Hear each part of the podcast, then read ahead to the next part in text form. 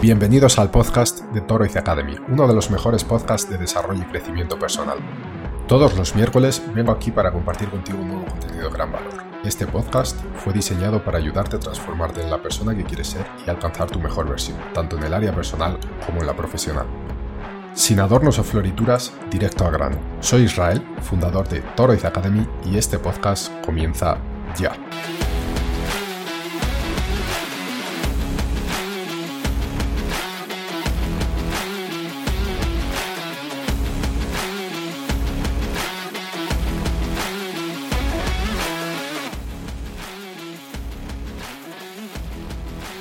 Muy buenas, bienvenidas y bienvenidos nuevamente a un nuevo podcast de Toroid Academy, tu podcast de desarrollo personal.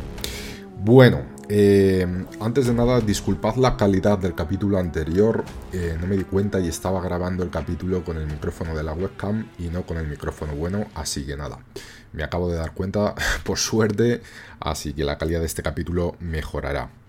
Bueno, sobre la singularidad, no sé si quizá estéis algunos esperando un nuevo capítulo.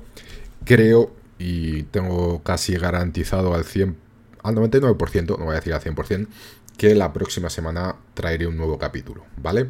Tengo varios invitados, invitadas en la fila, así que nada, ya estoy terminando los últimos detalles y la próxima semana tendremos pues, nuevo, un, pues bueno, un, nuevo capítulo de, la singularidad. Eh, antes de nada y de comenzar con el asunto de hoy, también otro aviso que me gustaría daros es que esta semana hemos publicado la nueva web de Toroiz Academy y también la nueva web del curso Hábitos, el camino hacia la maestría. Así que nada, os recomiendo que le echéis un vistazo, creo que ha quedado bastante bien y he recibido buenos feedbacks hasta ahora. Eh, podéis encontrar la web en www.toroizacademy.com y desde ahí también tenéis el acceso a la web del curso, ¿vale? Así que nada, espero que os guste y os recomiendo que le echéis un vistazo para que entendáis un poquito mejor qué es lo que hacemos, cuál es nuestro propósito y cuál es nuestra misión. Bueno, dicho esto, Vamos a comenzar con el podcast de hoy, con el asunto que os quería comentar. Y el asunto que os quiero comentar es el peligro de los hábitos. Claro, eh, los que conocéis un poquito todo el trabajo que estamos desarrollando, incluso el curso sobre hábitos que está en la web, como acabo de comentar, podréis estar pensando, ¿nos vas a venir a contar ahora problemas con los hábitos? ¿O el peligro que tiene crear hábitos? ¿Esto no es darse un tiro en el pie? No, es decir, los hábitos son súper importantes, eh, diría que imprescindibles para el propio desarrollo personal y para conseguir nuestros objetivos en la vida, pero eh, crear hábitos conlleva un peligro. Como todo en la vida, todo tiene su parte positiva y su parte negativa. Vamos eh, a hablar hoy de los aspectos negativos de crear hábitos, ¿vale? Solo para tenerlos en cuenta porque es importante a la hora de trabajarlos. Bueno, ¿cuál es el problema de crear hábitos? Eh, inclusive, aunque sea de forma consciente, ¿vale? Bueno, el problema de crear hábitos es lo siguiente. La última fase de cualquier hábito, eh, he hablado en varias publicaciones eh, sobre la creación de hábitos, sobre las cuatro fases que existen a la hora de crear hábitos. Están también dentro del curso de hábitos, el camino hacia la maestría. La última fase de todas es, digamos que cuando el hábito ya se ha creado, ¿no? Lo que se llama la fase de automatización. Entonces, ¿qué es lo que ocurre? Un hábito es un comportamiento que de alguna forma se transforma en inconsciente y se queda almacenado en nuestro cerebro, puesto que las conexiones neuronales se han creado ya de tanto repetir y repetir el mismo comportamiento.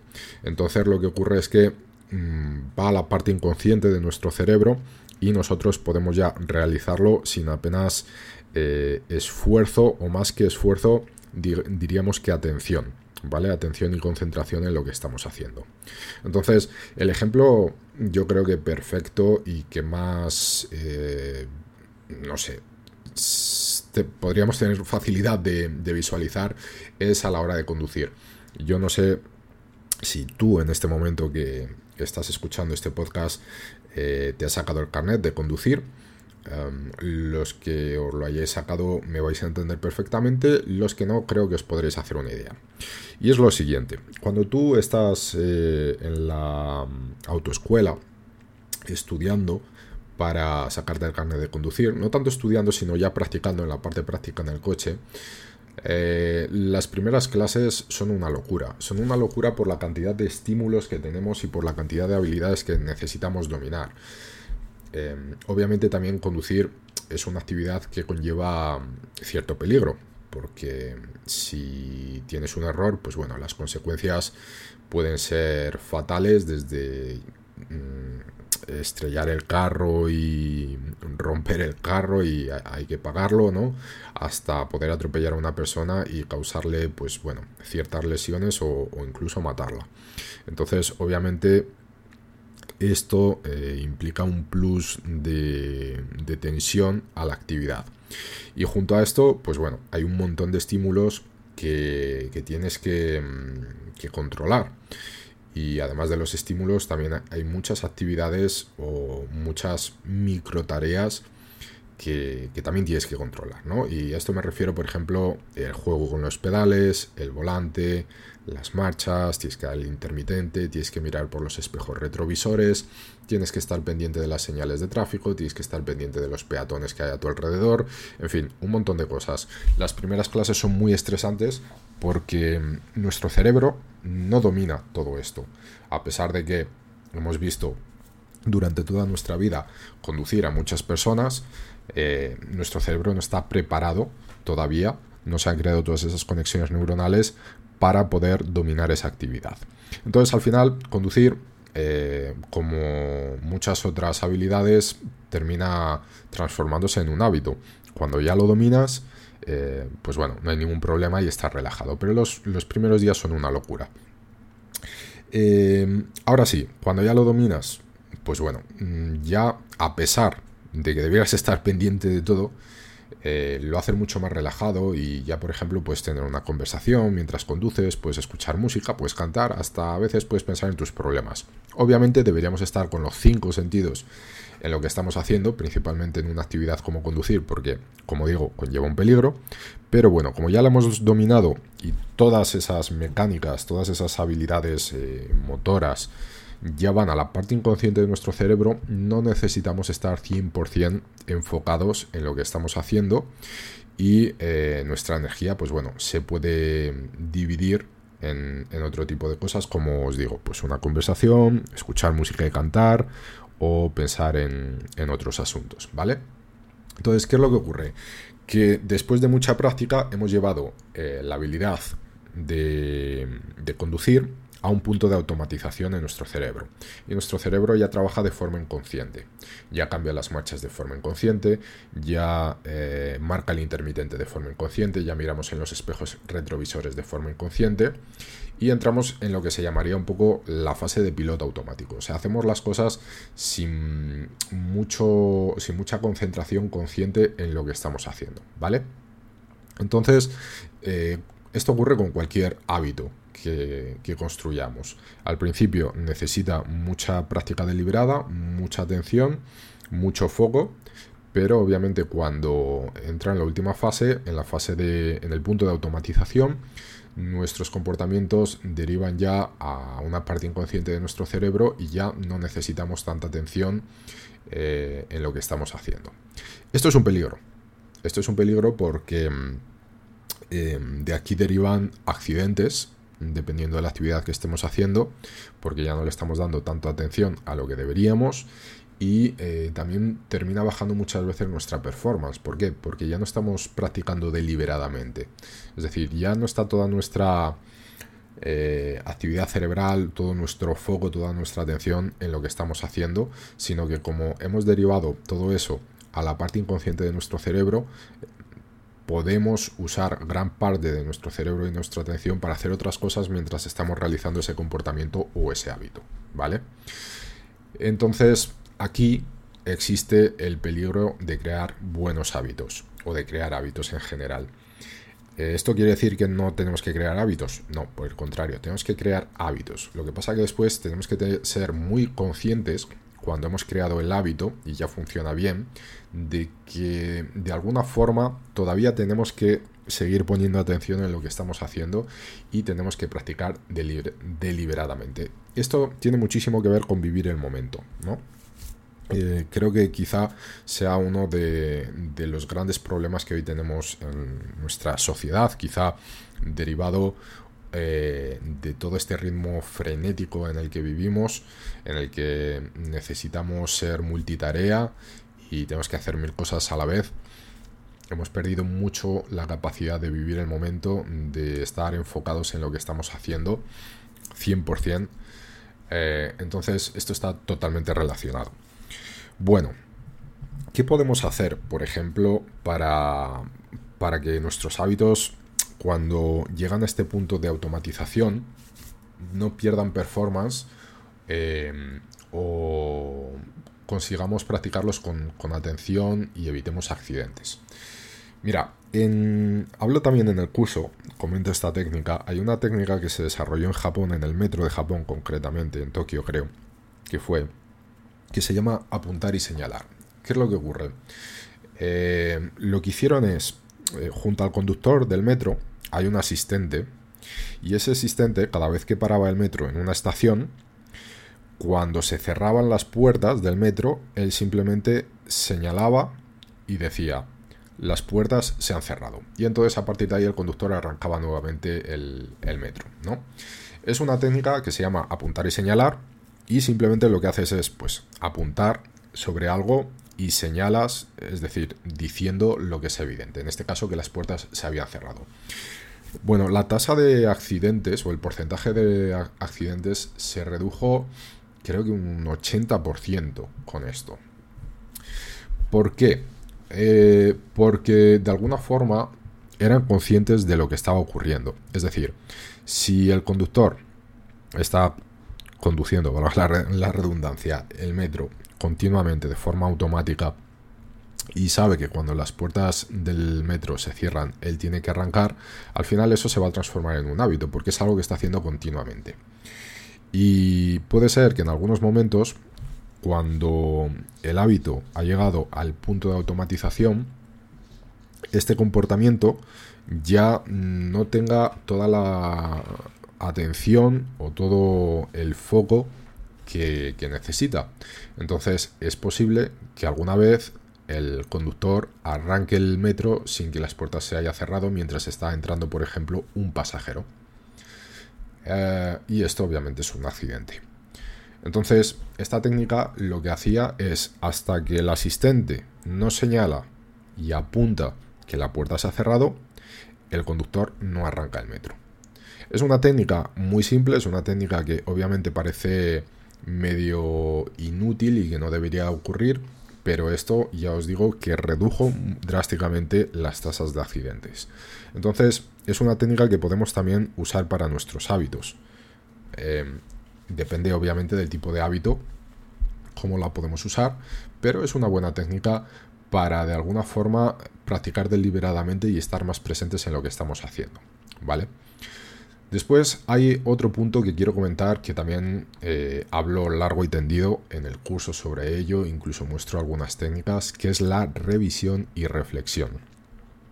¿Qué es lo que ocurre? A ver, cuando nosotros trabajamos sobre un hábito o cualquier comportamiento, em, siempre es en pos de alcanzar un objetivo, generalmente.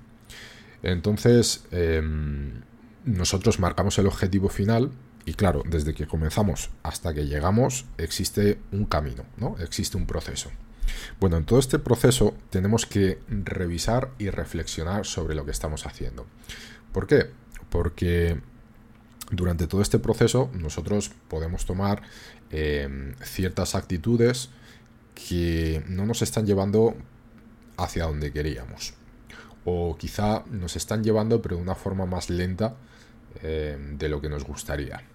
Entonces, es un proceso muy simple y es durante el camino, en diferentes puntos, en diferentes partes, pararnos, sentarnos y pensar, ok, ¿dónde estoy y dónde quiero llegar? Y después, además de dónde estoy y dónde quiero llegar, es cómo estoy yendo hacia ahí. ¿Me está funcionando? ¿No me está funcionando? ¿Podría mejorar?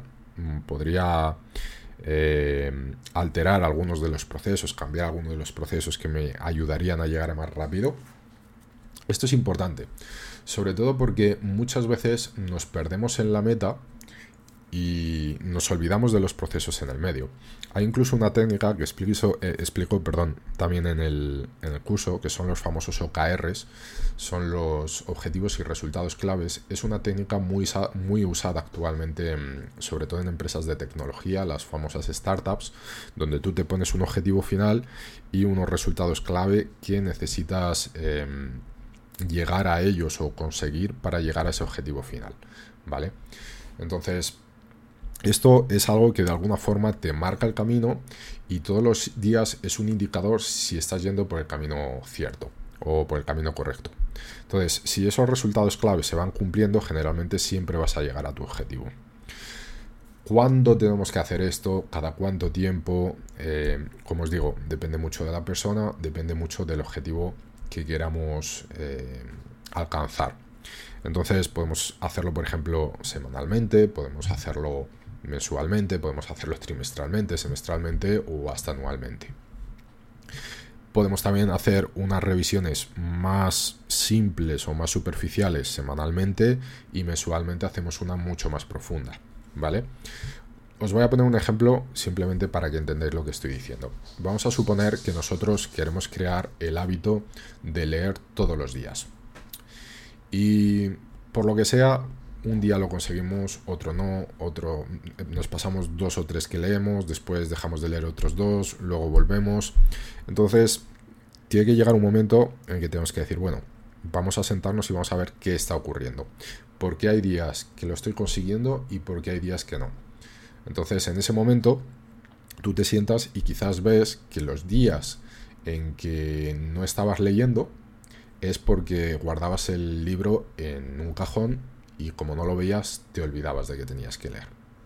Por ejemplo, esto es un momento en el que tú te sientas y ves que puedes mejorar. Entonces, en ese momento dices, bueno, voy a coger y voy a dejar el libro todos los días encima de la mesilla para recordarme que tengo que leer antes de dormir.